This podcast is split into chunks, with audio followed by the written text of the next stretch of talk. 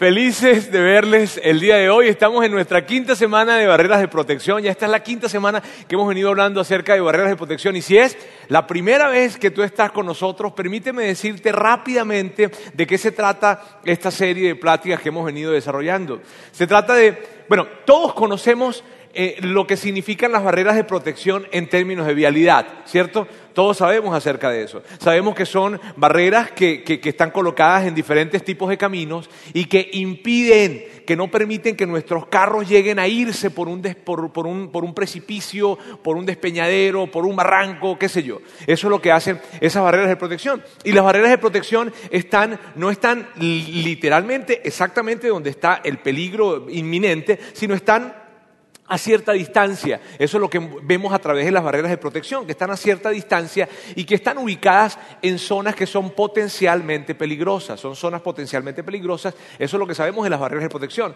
Ahora, la pregunta que nos hemos venido haciendo a lo largo de toda esta serie, y es una pregunta que la hemos hecho cada domingo y una pregunta que, nos, la, haremos hoy también y la, y la seguiremos haciendo la siguiente semana, es ¿cómo se verían esas barreras de protección en nuestra vida?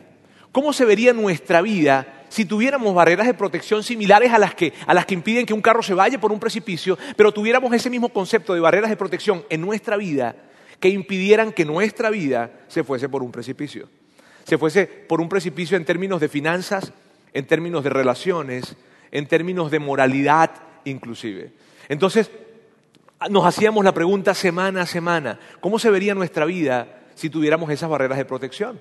Otra de las cosas que decíamos era que las barreras de protección, cuando se trata de colocar barreras de protección en nuestra vida, las colocamos no exactamente en el borde, sino las colocamos a cierta distancia. Y la distancia en que colocamos las barreras de protección en nuestra vida eh, es una distancia que definimos cada uno de nosotros que nosotros somos los que tenemos que definir esa distancia. Y hemos venido hablando acerca de esto y ha sido maravilloso porque primero Lauro nos habló acerca de esto, Juan Ángel también nos habló en términos de, amistades, luego yo les hablé acerca de moralidad, luego vino otra vez Lauro y les habló acerca de finanzas la semana pasada. Y lo que decimos que son las barreras de protección, amigos, es esto. Son estándares de comportamiento que nosotros definimos, estándares de comportamiento que vienen para despertar nuestra conciencia de que, aguas, hay peligro. Cuando aparecen esas barreras, cuando topamos con esas barreras, lo que significa es que hay alarmas que se van a despertar en nuestra conciencia diciéndonos, ¡eh! Cuidado, hay peligro. Y eso es lo que hemos venido haciendo a lo largo de estas semanas. Ahora, el día de hoy va a ser un día diferente. Y si es la primera vez que tú estás con nosotros, permíteme decirte que hoy es diferente, ¿está bien? Y hoy va a ser diferente porque hoy yo pues tengo una invitada de lujo ¿está bien?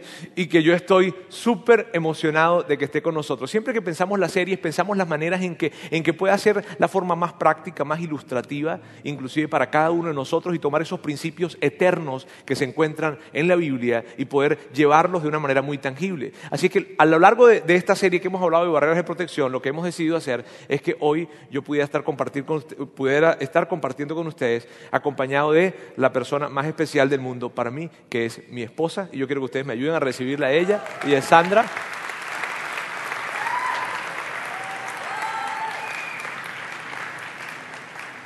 Hola, ¿cómo están? Gracias. Pues ella es Sandra. ¿Está bien? Amigos, y, ante todo vamos a tomar asiento nosotros y esto vamos a hacerlo tipo una conversación y nuestra conversación va a ser muy amena, les puedo asegurar. ¿Está bien? Vamos a, disfrutar la plática de hoy, les puedo, asegurar. Ahora, antes de todo yo quiero mostrarles una, foto de nuestra familia que se va a estar por aquí y ahí está eh, Sandra, está mi hija Antonella, que tiene 11 años y que debe estar en la parte de arriba, ¿verdad? En su área de Upstreet. Y está también eh, Roberto, ese soy yo, ¿verdad? Em, y luego está André, de siete años, es mi hijo de siete años. así luce nuestra familia hoy en día. Ahora, Sandra y yo nos conocimos aproximadamente hace unos 20 años, ¿verdad? Tendríamos como... 10 años. sí, unos 10 años. Nosotros nos, conocimos muy jovencitos, la verdad.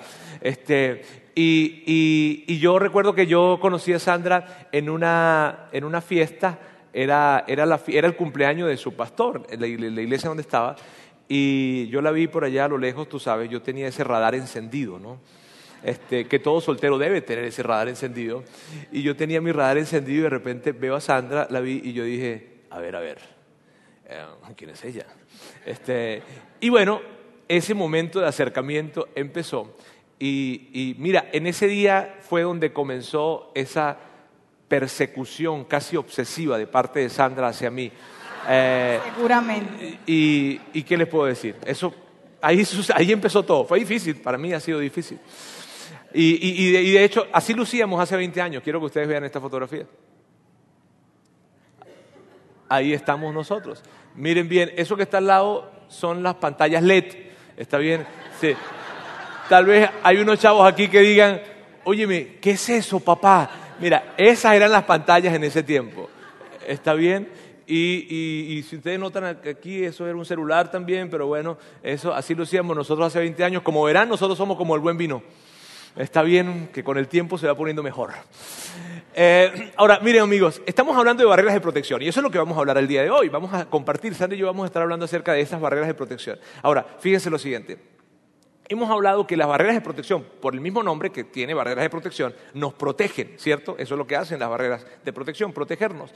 Pero las barreras de protección también nos dirigen, dirigen nuestra vida, nos marcan un camino, nos marcan un rumbo. Y las barreras de protección de Sandra y las barreras de protección que yo tenía, estando soltero, estando ella soltero, nos dirigieron el uno hacia el otro. Miren, hace 20 años, pues Sandra era una jovencita, sigue siéndolo, ¿verdad? Este, pero era una jovencita de su casa, muy bien portada, que había decidido colocar algunas barreras de protección en su vida. Y esas barreras de protección, de hecho, fueron lo que me cautivó a mí. Además, obviamente, todo el paquete, ¿verdad? Este, esas barreras de protección, esas barreras de protección me cautivaron. Y yo quisiera que, que Sandra les hablara de, algunas de esas, háblales, mi amor, de las 350 barreras de protección que tenías en ese tiempo. No, que Sandra pueda compartirles a ustedes de algunas de las barreras que, que tenía en su tiempo de soltería. Muy bien. Eh, bueno, voy a hablarles de las 300 y pico, así que están preparados, ¿verdad? No, mentira, no es cierto. Bueno, una de las barreras que tenía era el hecho de escoger, a la hora de escoger amistades, yo tomaba muy en cuenta principios y valores que yo aprendí en casa. Básicamente principios de honestidad, de responsabilidad, de integridad. Entonces, pues en la prepa o en la universidad, pues tenemos gente de todo tipo y era como un filtro para mí, para saber qué, con qué personas yo me iba a juntar. Eso fue en el área de las amistades. Otra área también fue que yo decidí que hasta que me graduara era que me iba a casar. Yo a veces veía compañeros de estudio y veía que estudiaban, estaban casados, tenían hijos y aparte trabajaban. Entonces, cuando yo veía toda la dinámica que ellos tenían, yo decía, aún más, afianzo esa decisión de que no me voy a casar hasta que me gradúe. Otra de las barreras era el hecho también de que en mi intimidad física yo decidí apartar eso para solamente el contexto matrimonial. Eso es algo que he instituido por mis padres, que me inculcaron desde muy niña, entonces esa área yo la dejé para ese momento, inclusivamente. Y una vez que conocí a Dios o que tuve esa relación personal con Dios, donde decidí incluir a Dios en cada una de mis decisiones, entonces fue allí cuando yo dije, bueno, la persona que va a estar a mi lado, que se va a casar conmigo, debe tener también a Dios en toda su vida para tomar decisiones, para hacer cualquier cosa, porque yo decía, bueno, si yo me caso con una persona donde Dios no es importante para esa persona, ni va a tomar a Dios en cuenta para tomar sus decisiones, entonces indudablemente iba a tener mucho conflicto matrimonial y yo decía, no, yo decido que la persona que esté conmigo tiene que tener esa relación con Dios y que su vida dependa primeramente de Dios y lo que Dios diga para hacer cualquier cosa. y esas barreras eh, realmente me cautivaron a mí. Yo escuchaba a Sandra y cuando la veía en su vida tomando esas barreras, yo decía, esta chava me gusta, papá. Este, y yo veía su, su, la forma en cómo vivía la vida. Ahora, tengo que decirle sincero, nosotros rompimos en tres ocasiones. En el tiempo de nuestro noviazgo rompimos tres veces. Eh, fue un noviazgo, fueron noviazgos medio tortuosos, ¿está bien? Y ahora, fíjense lo siguiente, rompimos tres veces, la cuarta fue la vencida, ¿está bien? Mm, no hay quinta vencida, para nosotros fue la cuarta, fue la vencida. Este, y, en esa cuarta oportunidad que nosotros regresamos, pues ya regresamos obviamente para, para estar juntos, totalmente. Pero aún esos, esos rompimientos que tuvimos fueron parte de nuestras barreras de protección. ¿Por qué? Y permíteme explicarte esto. Porque tanto Sandra como yo habíamos decidido que los dos necesitábamos ser sanos emocionalmente antes de llegar a casarnos. Totalmente sanos. O, no totalmente sanos, pero, pero bastante sanos. ¿Está bien? Teníamos que ser sanos. Y por no ser completamente sanos emocionalmente, Sandra y yo rompíamos. Rompimos una vez, rompimos dos veces, rompíamos tres veces. Y claro que en esos rompimientos había mucho dolor en la relación, pero, pero entendíamos esto, más dolor va a haber en el matrimonio si nosotros no llegamos a resolver este asunto. Y la tercera vez que rompimos, de hecho rompimos para siempre. Se rompimos ya, esto se acabó. Y ella se fue por su lado yo me fui por el mío y, con mucho dolor y mucha tristeza. Yo recuerdo que yo fui y hablé con, un amigo que era, que era mi mentor, era alguien a quien, a quien apreciaba muchísimo y le dije, ayúdame en esto, ayúdame en esto porque yo tengo cosas irresueltas y cosas que tenían que ver con inestabilidades en mi vida. Y Sandra por su parte tenía que ver con asuntos de inseguridad. Y entonces ella corrió por su parte y yo por la mía a resolver esos asuntos porque entendíamos lo siguiente, mira, para nosotros fue una de las barreras más importantes para nosotros en el tiempo de soltería fue esa. No nos casaremos hasta que no estemos sanos emocionalmente. Y eso es algo que, nos ayudó tanto, porque yo no me imagino cómo hubiésemos podido casarnos con, con, ese tipo de situaciones de inestabilidad. Yo les aseguro algo, les aseguro algo. Si nosotros no hubiésemos resuelto nuestros asuntos antes de casarnos, hubiese sido muy difícil que hoy estuviéramos acá platicando con ustedes. Eso fue parte de la experiencia que tuvimos de noviazgo. Ahora, pasaron, luego que rompimos la última vez, ¿verdad? Este, pasaron como siete meses aproximadamente, unos siete meses, y luego nos vimos y otra vez se le despertó la obsesión a Sandra, ¿sí es? Entonces, eh, hubo ese encuentro y ya nos acercamos y recuerdo que en esas pláticas iniciales yo le dije a Sandra, porque Sandra estaba con reservas, obviamente, ya habíamos roto tres veces, ¿no? este, y, tuvimos una, una plática en donde, donde, yo le dije a Sandra, bueno, ya, ahora sí, esta es la última. Este, pero tienes que, tienes que decirme, si vamos hacia adelante de verdad, yo creo que Dios ya y yo he tratado de resolver estos asuntos, Dios me ha venido ayudando, tú también, en fin, vamos a mirar hacia adelante, en fin, y los dos decidimos, sí, vamos, vamos, vamos, y, y, vamos. Eso fue una conversación que tuvimos aproximadamente hace unos 17 años, tenemos 15 años de casados, ¿verdad? Y eso fue parte de lo que hicimos en ese momento. Sí, yo, yo siempre veía el matrimonio como que uno va con un equipaje, entonces con una maleta. Roberto venía de una familia, yo venía de otra y juntos íbamos a, formar una familia. Yo siempre veía que cuantas más cosas tú pudieras resolver antes de casarte, como que ese equipaje, ¿verdad? Esa maletita iba a ir un poco más vacía, porque situaciones difíciles siempre se iban a presentar en el matrimonio, pero cosas que yo pudiera resolver mucho antes, eso iba a ser más ligera ese equipaje. Y esas mismas barreras de protección que teníamos de solteros hicieron que evitáramos ciertos lugares. Esas barreras de protección nos llevaron a evitar ciertos lugares. Yo vivía solo en ese tiempo y Sandra no podía ir a mi casa, y no podía, me refiero, no es que yo no quisiera, ¿no? Este, eh, sus barreras de protección dijeron, no voy a ir a tu casa nunca, yo vivía solo. Eh, y también otro fue el apartamento de, donde vivía Sandra y su familia. Yo no podía ir a su apartamento si el apartamento estaba solo. O sea, hace como, hace dos semanas atrás les decíamos que era, no, nadie durmiese, ¿se acuerdan? Que hablábamos acerca de esto. Yo les decía que había una barrera de protección para los solteros y era que no durmieses en el, en el, en el apartamento o en la casa de tu, de tu novio, de tu novia. Bueno, para nosotros ni siquiera no era no dormir, para nosotros era no estar en la casa mi casa que estaba solo, ni en su casa, ni en el apartamento cuando estaba solo. Yo recuerdo que a veces llegábamos en el carro, en mi carro y llegábamos y parábamos y yo le decía, ¿hay alguien en tu casa? Ella llamaba, veía, no, no hay nadie. Nos quedábamos abajo en el carro y esperando y, y hay veces hasta el carro se puso peligroso también en un tiempo. Entonces, este, tuvimos que salirnos de ese carro también, del demonio. este, eh, era el carro del amor. No, eh, eh, eh, la verdad es que también allí, tú sabes, se, complicaban las cosas. Entonces, mira, pero siempre buscábamos la manera de cuidarnos. teníamos barreras de protección y ellas tenían esa barrera de protección y era firme en esas barreras, era muy firme en esas barreras. Y eso estaba muy bien para nosotros, nos cuidó, nos protegió. Y, luego, bueno, ya empezó nuestro tiempo de matrimonio, ¿no? Este, estoy tratando de resumirles la historia en esto, pero fíjense, y a la luz de esto de barreras de protección. Al principio del matrimonio nosotros colocamos esas barreras de protección que hablamos la semana antepasada, adicional a ellas, adicional a esas barreras que nosotros colocamos cuando nos casamos, adicional a esas barreras, colocamos otras barreras de protección. Una de ellas fue Nunca, nunca mencionaríamos la palabra divorcio. Nunca. Nunca diríamos la palabra divorcio entre nosotros. Por más difícil que estuvieran las cosas, por más tensión que hubiese, por más, tú sabes, y había momentos, sobre todo en, los primeros años de matrimonio, dos, tres años de matrimonio, en donde había tanta tensión y los ánimos se caldeaban, y tú sabes, eh, sobre todo Sandra, ¿está bien? Entonces, y, había esa presión, pero, y, no te creas, había momentos en donde tú te daban ganas de decir, bueno, pues me divorcio. Pero como habíamos creado esa barrera, dijimos, nunca la diremos, nunca. ¿Y qué sucedió en nosotros con eso? Que sentíamos, nos sentíamos tan seguros, porque, porque el divorcio no era una opción. Nunca fue una opción y nunca lo será.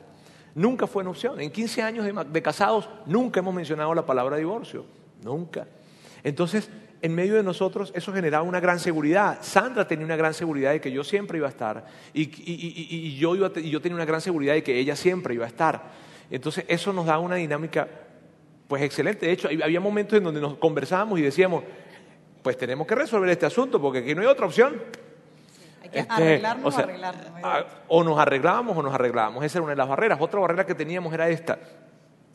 Siempre que tengamos, o siempre que no nos pudiésemos colocar de acuerdo, invitaríamos a un tercero a la conversación. Miren bien, si no nos podíamos poner de acuerdo en, una, en algo en lo que fuese, si no nos podíamos poner de acuerdo, teníamos que llamar a un tercero a esa conversación, siempre. No era negociar, no era algo como que, bueno, pues no nos podemos poner de acuerdo y ves, ya, ya, y nos callábamos, tapábamos la, la, discusión, evitábamos la conversación, decidíamos, tú sabes, no hablar acerca de esto. No, no, no, no. Siempre que haya un desacuerdo que no podamos resolver, invitaremos a un tercero a nuestra conversación, a nuestra relación. Y ese tercero era una pareja que, son nuestros mentores de, vida, matrimoniales durante toda la vida, mentores de noviazgo inclusive y también de, de matrimonio, quien les habíamos dado autoridad para hablarnos a nuestras vidas. Y, y de hecho, mira, hoy en día todavía nosotros nos vemos con ellos al menos una vez al año. Y te voy a decir la pregunta que ellos nos hacen, y de hecho es la pregunta que yo le hago a mi equipo, cuando, eh, al equipo de la iglesia, es, una pregunta que yo le hago a las parejas. Miren bien, esta es la pregunta que ellos nos hacen todos los años. Nos preguntan, ¿cuál ha sido la atención más grande que han tenido este año? Y platicamos acerca de eso. Y esa plática nos ayuda a rendirle cuentas entonces, esa es una barrera de protección que teníamos. Yo recuerdo que en algunas oportunidades cuando estábamos en una discusión así acalorada, Sandra se levantaba, tiraba los platos, ella se transformaba. Y entonces, en medio de esa, de esa situación, yo le decía, vamos a hablar, ella me decía a mí, este, vamos a hablar entonces con, con, con, Álvaro y Aura, quienes eran y son nuestros mentores. Y entonces, eh, eh, uno o el otro, quien fuese, de repente decía, no, no, no, no, ya yo sé qué me van a decir. Este, pero era una barrera que teníamos, ¿sí ves? Entonces, siempre que no, que no, estábamos, no nos podíamos poner de acuerdo, invitaríamos a un tercero, no dejaríamos nada irresuelto, invitaríamos a un tercero. Y esa era otra de las barreras. Otra barrera que teníamos dentro del, dentro del, matrimonio fue no tendríamos amistades del sexo opuesto. Y permíteme explicarme de qué, a qué me refiero. No tendríamos amistades significativas. Eso de mi mejor amiga, ¿no? Y para el caso de Sandra, mi mejor amigo, ¿no? No. No, que en la preparatoria él fue mi gran amigo. Nada. Y nada de que, no, ella fue mi gran amiga en la preparatoria, mi amor, pero hasta primos somos. Nada. Ok, no tendríamos amistades significativas del sexo opuesto. No. Nuestras amistades serían, mi gran amigo sería mi gran amigo y la amiga de Sandra sería su gran amiga y normalmente eran relaciones con parejas, parejas en donde construíamos esa amistad. No quiere decir que no tenemos amistades con personas solteras del sexo opuesto, pero no son nuestros grandes amigos, me refiero a amistades significativas, esas amistades que se convierten en, confidentes, se convierten, tú sabes, ¿no? En personas confidentes donde platicas, hables tu corazón y eso. No, esa era otra de las barreras que teníamos. Sí, y otra barrera que también teníamos era que nunca, nunca, nunca hubiese secretos en nuestro matrimonio. Entonces aquí yo les voy a confesar algo, por favor no lo vayan a decir nada. En una oportunidad era un evento especial y mi mamá me, me da un dinero y me dice, ¿sabes qué? Toma este dinero y cómprate algo para ti, pero por favor, o sea, no le digas nada a Roberto, total, eso es para ti, ¿para qué le tienes que decir? Y bueno, yo tomé el dinero, ya pasaron los días, ¿verdad? Me fui a la casa Y ya luego, cada vez que Roberto hablaba conmigo, me decía algo, todo el tiempo retumbaba en mi cabeza, ¿verdad? No le has dicho, no le has dicho, no le has dicho, no le has dicho. Y me empecé a sentir culpable. Entonces, eso es lo interesante de las barreras de protección, que aunque ni siquiera era pecado, ni siquiera era algo malo, ya me había alertado. Entonces, eso es lo interesante de las barreras de protección. Entonces, recuerdo que, bueno, ya agarré, me acerqué a Roberto y dije, tengo que decirte algo. Y entonces ya le dije lo del dinero y todo, y bueno, ¿qué creen que pasó? Le tuve que dar el dinero, se lo gastó todo y a mí no me dio nada. Sí, así es él. Carne asada, ¿no? Con ese dinerito me puedo comprar un carrito, y, en fin. Este, bueno, e, e, ahora mire, esto de nunca, nunca, la suegra, ustedes saben. Ok, este, eh, eh, mire, este, ese, ese dinerito de, de, de, ese dinerito no, pero esa, ese, esa barrera de, nunca, nunca, nunca, nunca ver secretos, este, incluía las cuentas de correo electrónico, incluía el Facebook, incluía el celular, ¿bien? El que esté libre de pecado que le dé el celular a su esposa, ¿no? Este, pues eso incluía, no habían secretos, y no haber secretos significaba que ella tenía acceso a todo, a mi correo electrónico, a mi cuenta de Facebook, a cualquier tipo de, a lo que fuese. Y, hoy en día eso lo, seguimos, es una barrera de protección. No, no, hay nada que yo tenga que ocultarle a ella, ni nada que ella tenga que ocultarme a mí. Nunca, nunca, nunca, nunca habrían secretos. Yo recuerdo que nosotros en, el principio de nuestra relación también llegamos a esto. Si llega a haber una imagen, si llega a haber una imagen, tú sabes, esas imágenes que, que, aparecen así medio hot, ¿no? Este, eh, eh, que, que llegas a ver o que llegue a ver tú o yo, en fin, de inmediato, el mismo día nos diremos que eso pasó, bien sea porque nos enviaron un correo electrónico, bien sea porque apareció una película, yo viajaba mucho y entonces estaba tal vez y en la noche cuando estaba en el hotel, en fin, lo que fuese, si yo veía accidentalmente de alguna manera una imagen, yo tenía que decirle a ella, yo recuerdo, y de hecho nunca, gracias a Dios, nunca he estado expuesto a material pornográfico eh, eh, y eso tuvo que ver con esa barrera fue la barrera en la que yo decía, mira, no, no, no puedo. Imaginarme que yo tenía que decirle a Sandra y que iba a haber ese escándalo, tú sabes, y, las armas las iba a sacar. No, no, no, no, no, no. Yo prefiero definitivamente no hacerlo. Eso era parte de, eso era parte de, lo, que, de lo que significaba nunca guardar secretos. Otra, otra barrera que teníamos era, siempre priorizaríamos nuestro matrimonio. Siempre priorizaríamos nuestro matrimonio. ¿Qué significa o qué significaba en términos prácticos esto de que siempre priorizaríamos nuestro matrimonio? Eh, nunca tomaríamos una decisión sin que los dos estuviéramos en total acuerdo. No. Si íbamos a tomar una decisión, ambos teníamos que estar en total acuerdo, porque no queríamos este tipo de frases. Tú sabes, después de que las cosas no salían bien, yo te dije, yo te dije que eso no había que hacerlo. No, nosotros no tomábamos una decisión, y obviamente decisión importante, ¿no? No es que ay, vamos al cine o no vamos, ¿qué película vemos, mi amor? No, no, eran decisiones importantes, significativas, decisiones importantes en nuestra vida, no las tomaríamos si no estábamos los dos completamente de acuerdo. Y una vez que discutíamos y hablábamos y decíamos, perfecto, ya tenemos todas las cartas sobre la mesa, sí, y si no estábamos seguros volvíamos a hablar. Yo recuerdo que nuestra salida, mi salida de, yo salí de trabajar en el mundo de la tecnología y cuando tomé, esa decisión, que era consultor de tecnología en ese tiempo, consultor de, de tecnología e información, en ese tiempo yo hablaba con Sandra y cuando no estábamos seguros, seguros de eso, postergábamos la conversación, no dábamos el paso, hasta que llegó el momento en que tomé el paso porque los dos estuvimos de acuerdo con respecto a eso. algún tipo de inversión económica, los dos hablábamos y decíamos, ¿estás de acuerdo no estás de acuerdo? ¿Estás de acuerdo no estás de acuerdo? Y tomábamos la decisión en base a eso. Cuando nos vinimos para acá, para México, antes de venirnos, nos sentamos a los dos a platicar, mi amor, ¿cómo te sientes con respecto a esto? Ella me decía, Roberto, yo no me siento tranquila. Entonces no, yo, yo le dije, no puedo avanzar, ni vamos a avanzar. Y de hecho yo le decía a Sandra, mi amor, no te preocupes. Si tú decides, si tú no te sientes tranquila con que nos vayamos a México, aquí nos quedamos. Y aquí también Dios nos va a bendecir. ¿Por qué? Porque yo estoy seguro que Dios nos llamó con un propósito y será aquí o en cualquier otro lugar. Así que no te angusties con eso. Pero yo no quiero que tomemos esta decisión porque tú quieres complacerme a mí. No, los dos tenemos que estar de acuerdo en esto. Tomamos la decisión, vinimos para acá. Lo mismo cuando salimos de Saltillo para, para acá, para Monterrey. Antes de venir no fue, nos, venimos, nos vamos o nos vamos. Y siempre fueron decisiones significativas, nunca las tomábamos si no estábamos totalmente de acuerdo. Ah, Roberto, ¿y qué pasa cuando, cuando no estaban de acuerdo? Aplicaba ¿Te acuerdas? La que hablé hace un momentito. Invitábamos a un tercero a la conversación. Invitábamos a otras personas para platicar acerca de eso. Esa era una de las barreras. Otra de las barreras eh, en donde, o no, perdón, otra de las formas prácticas en donde priorizábamos nuestro matrimonio es esta. Cita semanal. Los dos solos. Una cita semanal. Mira, desde el primer año de casados, nosotros, desde la primera semana de casados, decidimos que todas las semanas tendríamos una cita solos. Y en 15 años eso lo hemos practicado. Ahora, al principio es fácil. Al principio es fácil porque tú sabes, al principio no hay niños. Y si no hay niños, pues tú haces las citas que se te pegue la gana, ¿verdad? Este, pero cuando llegaron los niños, se complicó. Pero eso no impidió que siguiéramos en eso. Cuando nos vinimos para este país, miren bien, nos vinimos para este país y no teníamos a, a nadie, no teníamos familiares ni amigos de confianza a quien entregarle a nuestros hijos, pero eso no impidió. Todas las semanas nosotros priorizaríamos nuestro matrimonio por encima de lo que sea, incluyendo nuestros hijos. Porque cuando llegan los hijos a la familia, los hijos se convierten en el centro de la relación. Y ahora los hijos son los que mandan. Mandan en cuanto al tiempo, mandan en cuanto a las decisiones que tenemos que tomar, en cuanto a las inversiones, todo. Y nosotros decidimos, nunca nos pasará eso. Nosotros priorizaremos nuestro matrimonio antes, antes de que, antes, antes inclusive de nuestros propios hijos.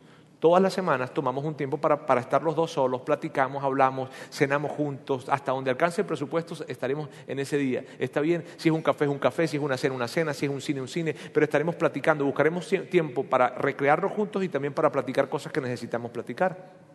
Sí, y también tomamos otra barrera de protección que fue que al inicio de nuestro matrimonio decidimos que siempre íbamos a celebrar nuestro aniversario, pero eso, ¿de qué manera lo hacíamos? De que no nos íbamos a regalar nada el uno al otro, el día del aniversario de boda, me refiero, sino que invertiríamos ese dinero, pero en una salida, una salida que involucraba un día completo, es decir, nos vamos hoy hasta mañana, hasta mañana. Pasábamos una noche en un hotel, bien sea aquí o fuera de la ciudad, hasta donde alcanzaba el presupuesto.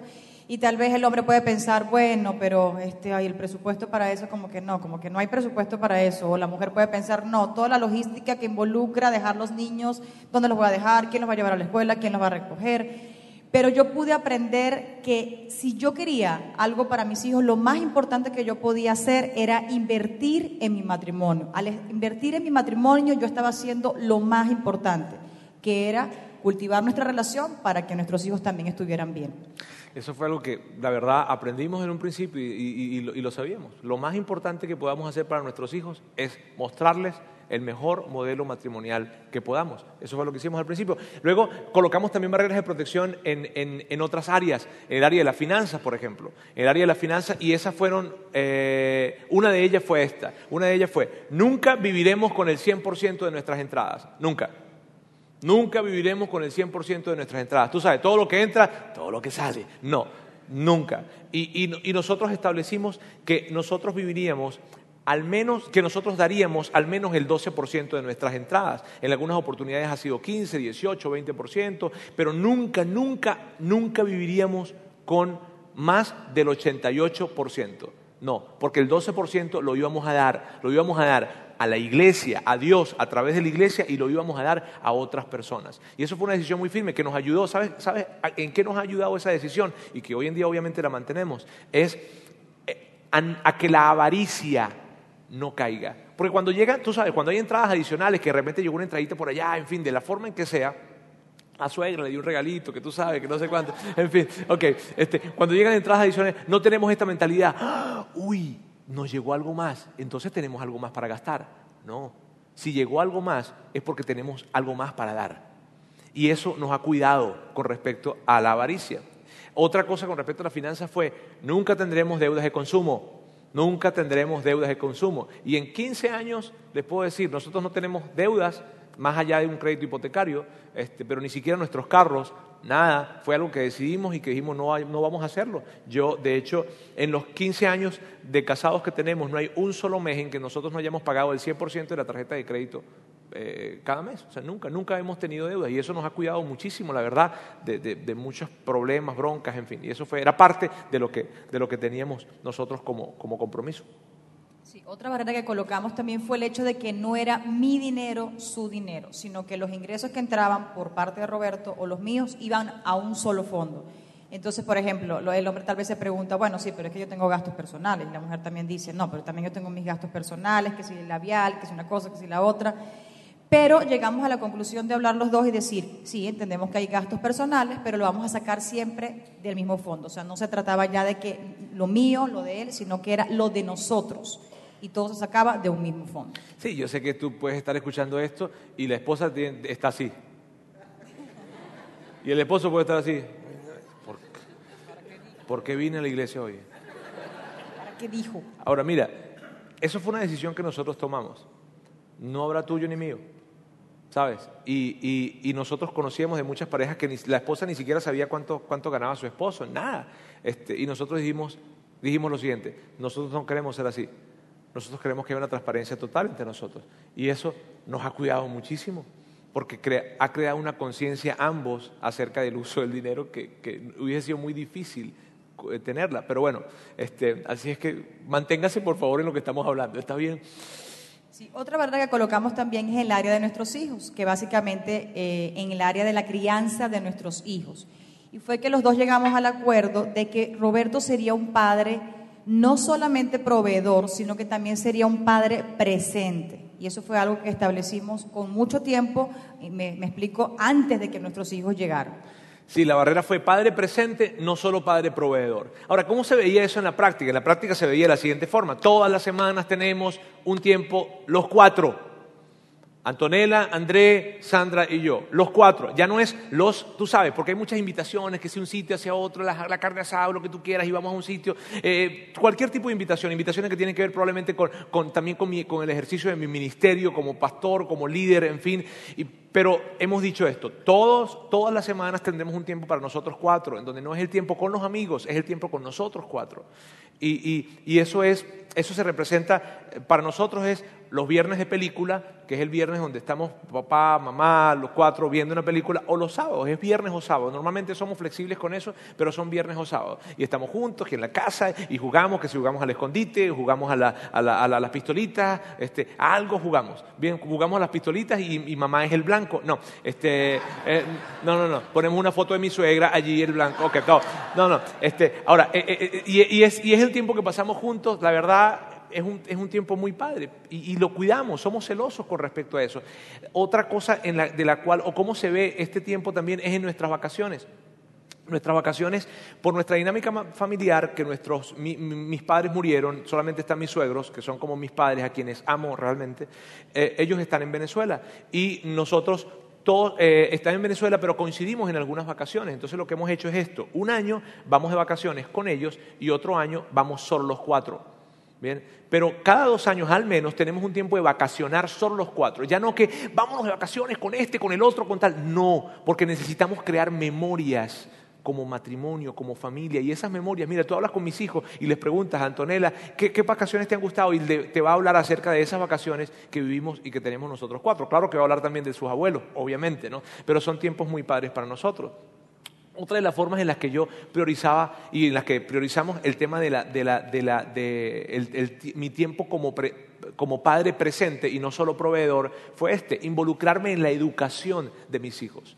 Sandra lleva el rol en cuanto a esto. Ella tiene esa responsabilidad primaria en cuanto a la educación de los niños, pero yo me involucro en, este- en esta educación. Entonces yo me, yo me involucro en sus tareas, me involucro en sus exámenes, me involucro de- de maneras diferentes en tiempos diferentes, pero estoy involucrado. Fue algo que decidimos y dijimos, tienes que estar presente. Otra forma también fue en la disciplina. Tú sabes, ¿no? Esto de que muchas veces eh, eh, la mamá es la que disciplina porque es la que está mayor tiempo con los niños y el papá se convierte en el superhéroe solamente, ¿verdad? Uno llega solamente para apapachar o para echarle porras a los niños, pero nosotros decidimos desde un principio que yo estaría involucrado también en la disciplina de los niños. Sí, así es, porque imagínese, mamá que pasa todo el tiempo con ellos, ya que ellos llegan de clase, ¿verdad? Entonces, toda esa tarea de estar disciplinándolos y educándolos, entonces cuando llegaba papá era solamente, ya todo se había resuelto, entonces no había nada que, no había nada tenso, ¿verdad? Entonces papá llegaba solamente a dar los abrazos. Entonces, nos- los dos nos juntamos y dijimos, no, los dos nos vamos a involucrar en lo que es la disciplina y la educación. Y eso fue algo que, que- que cobró fuerza en lo siguiente, de que dependiendo cuál fuera la situación, había una consecuencia. ¿Y eh, cuáles eran las situaciones? Las, las situaciones eran las siguientes. Cuando había una desobediencia, cuando, por ejemplo, ocurría un accidente de que derramó un, bra- un vaso, perdón, o, o quebró algo de manera accidental, o bien cuando había un desafío firme a la autoridad. Entonces nos pusimos de acuerdo los dos que iban a- tener por consecuencias dependiendo cuál sea la situación. Eh, otra, otra, otra forma fue eh, las citas. ¿Cómo, ¿Cómo soy un padre presente y no soy un padre solo proveedor? A través de citas. Yo tenía citas con mi hija. Tengo todo, desde que Antonella tiene cinco años, y tal vez tú has escuchado hablar acerca de esto, desde que ella tiene cinco años, todos los, son el último sábado de cada mes salimos, eh, hace tiempo lo cuadramos a la última semana, para tener un poquitico más de flexibilidad para mí. Pero el tema es, la última semana tenemos una cita nosotros. En el caso de Antonella, así se ve. Y sabes, esas citas hacen que, que yo me tenga que esas citas me estresan muchas veces. Este, sí, sí, porque ¿qué voy a hacer con ella? ¿Verdad? Este, ¿Qué hago? Y me, empiezo a preguntarme cosas, ¿cómo, ¿cómo hago? ¿Qué conversaciones? ¿Qué preguntas le hago? Porque son tan importantes las preguntas. ¿Qué preguntas le voy a hacer? Y una de las cosas, fíjate, te voy a- compartir algo que, hicimos la, última vez eh, que estuvimos juntos. Eh, Sandra y yo me refiero en, esa cita. Eh, yo tenía, está- estábamos en la serie de Viene de Adentro, una serie que hicimos acá, si es la primera vez que estás con nosotros o no estuviste en esa serie, fue una serie que hicimos hace, hace algunas semanas atrás. Y llegó nuestra cita. Yo tenía mis lentes correctivos y estamos en la cita y yo le digo, Anto, ven acá. Agarré, agarré el lente y le coloqué, eh, lo manché con el dedo, ¿sabes? Con grasa de la piel, con sudor. Lo manché y le digo, mi amor, mira hacia alrededor. Entonces ella mira y ve, ¿ves a la señora que está enfrente? Sí. ¿Ves al señor que está enfrente? Sí, sí, yo los veo bien. Ah, ok, ponte los lentes y ahora, uy, no los veo bien, papá, pero mira bien, tienes que verlos bien. No, papá, no se ven bien. ¿Sabes qué, mi amor? Así es cuando tú tienes algo en tu corazón. Eso es lo que pasa cuando, cuando tú no tienes cuidado de que hay en tu corazón, si hay tristeza, si hay odio, o, eh, dolor, si hay envidia, si hay ese tipo de cosas, no te va a permitir ver bien a la gente. Y eso va a obstaculizar la forma en cómo tú puedas verlos a ellos. No se trata de ellos, no se trata de que ellos son malos o son gente mala, ¿sabes? No, se trata de que hay algo en tu corazón que no te está dejando ver bien a otras personas. Entonces Antonella se me queda viendo y dice, "Ah, ya sé papá, y el trapito es Dios. Sí, el trapito es Dios, que el trapito es el que te ayuda a limpiar tu corazón para poder ver a la gente. Entonces limpiamos el lente, tú sabes, con el trapito que era Dios, y le coloco lo- los lentes, y entonces ella ve, "Ay, ahora sí veo bien, sí. Porque cuando tu corazón está limpio, cuando tu corazón está limpio de cualquier cosa, de envidia, de tristeza, de dolor, en fin, tú puedes ver a las demás personas bien. Y esa fue una plática muy padre que tuvimos. Ahora, ¿dónde sucede eso? En nuestras citas. Y tú me dices, ay Roberto, tú eres tan brillante. No, no lo soy, se lo puedo asegurar, para nada. Es el, el tema es que cuando tú, tienes, tú, tú programas algo, pues tienes, te ves en la obligación de tener que pensar qué vas a hacer allí. Y cuando, cuando yo pienso en esto, yo, ¡ah! ya, casi que las anoto porque me estresan esas, esas, esas citas con mi hija. Y con mi hijo es otra forma. Con mi hijo lo que hacemos es que agarramos, a él le encantan las luchitas, a Andrés le encantan las luchitas. Entonces todos los días estamos con luchitas él y yo, ¿viste? Jugamos fútbol, eh, agarramos, peleamos, nos golpeamos y, esa es nuestra manera de estar juntos. Los hombres hacemos más actividades que otra cosa, ¿no? Juntos. Y eso es la, la forma en que nosotros pasamos tiempo, mi cita con mi hija y mi, tiempo con mi hijo que tiene que ver con padre presente y no solo proveedor. Para poder hacer estas cosas, amigos, para poder tener, para ser un padre presente y para ser un, no, tan solo ser un padre proveedor, sino un padre presente, hemos, hemos tenido una barrera que nos ha guardado para poder priorizar nuestro matrimonio. Hemos tenido una barrera que nos ha guardado, que es esta, saber decir que no. Saber decir que no. Saber decir que no a compromisos, saber decir que no a algunas invitaciones, saber decir que no en diferentes ocasiones. Eso nos ha ayudado a esto. Hay personas que por lo que hacemos, ¿sabes? Quieren platicar con nosotros en algunos momentos en que nosotros decimos, mira, no podemos, tengo una cita, tengo un compromiso. Y claro que yo no les digo, este, tengo una cita con mi hija, tengo una cita con mi hijo, tengo una cita con mi esposa, no, porque la gente desestima muchas veces eso. Entonces, para yo no caer en un conflicto, le digo, tengo una cita y ya. Porque cuando les digo con mi hija, ah, bueno, no, es, la cita más importante que hay, porque ella no puede tener otro papá. Y mi esposa no puede tener otro esposo. ¿Sí viste? Entonces, eso eh, eh, es parte de lo que hemos hecho. Mira, si tú vas a mi casa, esto es lo que tú vas a ver. Si tú vas a mi casa, tú vas a encontrarte con esto. Este es el cuadro de nuestros valores. La familia Bautista Simoes, y así como lo ves allí, ¿verdad? Aquí hay cinco valores que nos definen como familia. ¿Y por qué les muestro esto? Porque esto es una barrera de protección para nosotros. Todo lo que nosotros hagamos y todo lo que nosotros vivimos está definido por esto, por fe, liderazgo, diversión, generosidad y familia. Son esos cinco principios. Y yo los hago repetir a mis hijos. A ver, repítanlos. Papá, repítanlo, les dije. ¿Ok? Y es nuestro tiempo y tienen que repetirlo. Fe, que tiene que ver con una vida dirigida por Dios. Liderazgo, que tiene que ver con vivir agregándole valor a otras personas. Diversión, que tiene que ver que debemos disfrutar todo lo que hacemos. Tenemos que disfrutar nuestra casa. Generosidad, que tiene que ver con compartir nuestros recursos con otras personas. Y familia, que tiene que ver con cantidad y con calidad de tiempo. Miren bien, cantidad y calidad de tiempo. No tan solo calidad. Tú sabes que la gente dice, no, yo les doy tiempo de calidad. No, cantidad también. A veces yo me siento con mi hijo en una película papá, André dice mucho eso, estoy aburrido. Eh, Este, está bien, papá, vamos a aburrirnos juntos. No es malo estar aburrido, digo yo. ¿no? Ahora, estas son barreras. Cuando nosotros estamos viviendo nuestro matrimonio y estas, estos cinco elementos no están presentes, ¡eh, eh, eh, eh, eh, eh! cuidado, estamos en una zona peligrosa. Estamos en una zona peligrosa. Esto nos cubre también como barreras de protección. Ahora, fíjense amigos, eh, nosotros en esto, eh, lo que hemos querido hacer hoy acá, no, no, no queremos que ustedes vayan a pensar que nosotros somos una familia perfecta, porque no lo somos, para nada.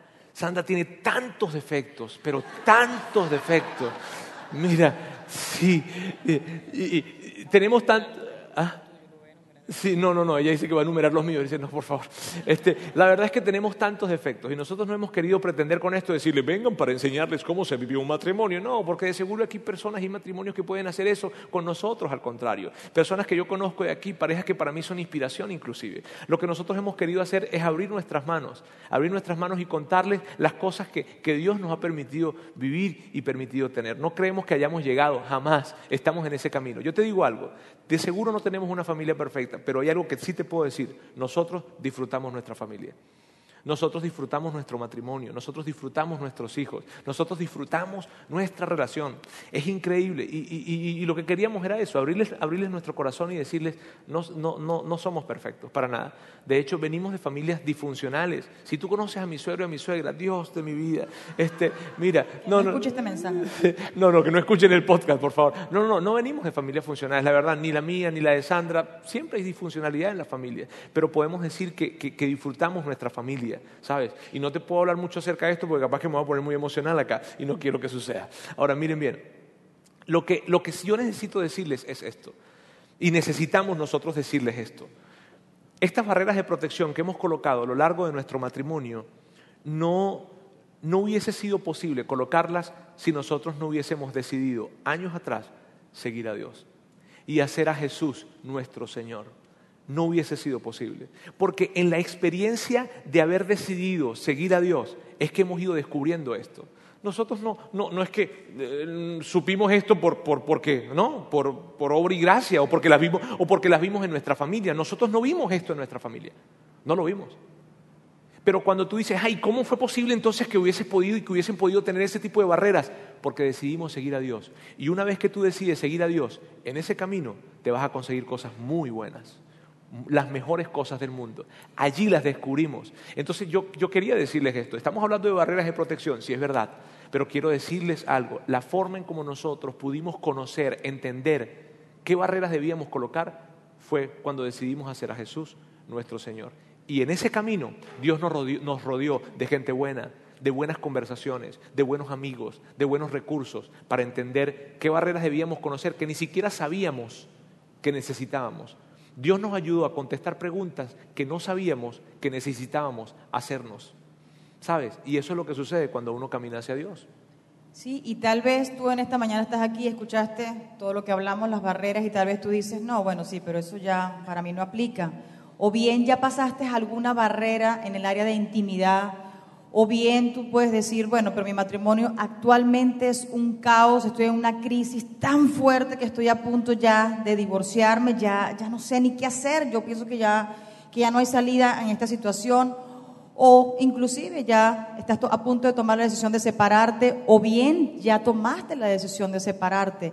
Y yo quiero decirte algo, que independientemente de lo que tú hayas hecho o de lo que te hayan hecho a ti, o bien de lo que haya sucedido, si tú decides incluir a Dios en la ecuación de tu vida, en tus relaciones, en tus decisiones, en tus finanzas, en cada área de tu vida, con Dios siempre va a haber esperanza, siempre, siempre va a haber esperanza en Dios. No importa qué difícil sea, no importa lo difícil que haya sucedido, si tú quisieras asegurarte que haya esperanza en tu casa, en tu familia, incluye a Dios en la ecuación, porque con Él siempre hay esperanza. Amigos, permítanme y permítanos a nosotros hacer una oración este día, terminar este día haciendo una oración por cada uno de ustedes. ¿Está bien? Dios, quiero darte gracias por este tiempo. Gracias, Señor, por, por- porque nos permites hablar de lo que nos has permitido vivir eh, como matrimonio y queremos presentarte a cada familia en este lugar. que lejos de, de- de parecer que, que hay barreras que son imposibles para ellos, más bien vean Dios, que caminando hacia ti podrán descubrir esas barreras que necesitan colocar en esas diferentes áreas de su vida y colocarlas, porque haciendo eso, haciendo eso, Dios, sus vidas estarán a salvo. Dios, yo pido por sabiduría, pido por, por buena dirección, pido por buenas compañías para cada una de las familias que están representadas en este lugar y que todos acá puedan levantarse no como familias perfectas, pero sí como familias que persiguen caminar hacia ese ideal que tú creaste. Dios, gracias de tu bendición pedimos para cada una de las personas y familias en este lugar, en el nombre de Jesús. Amén.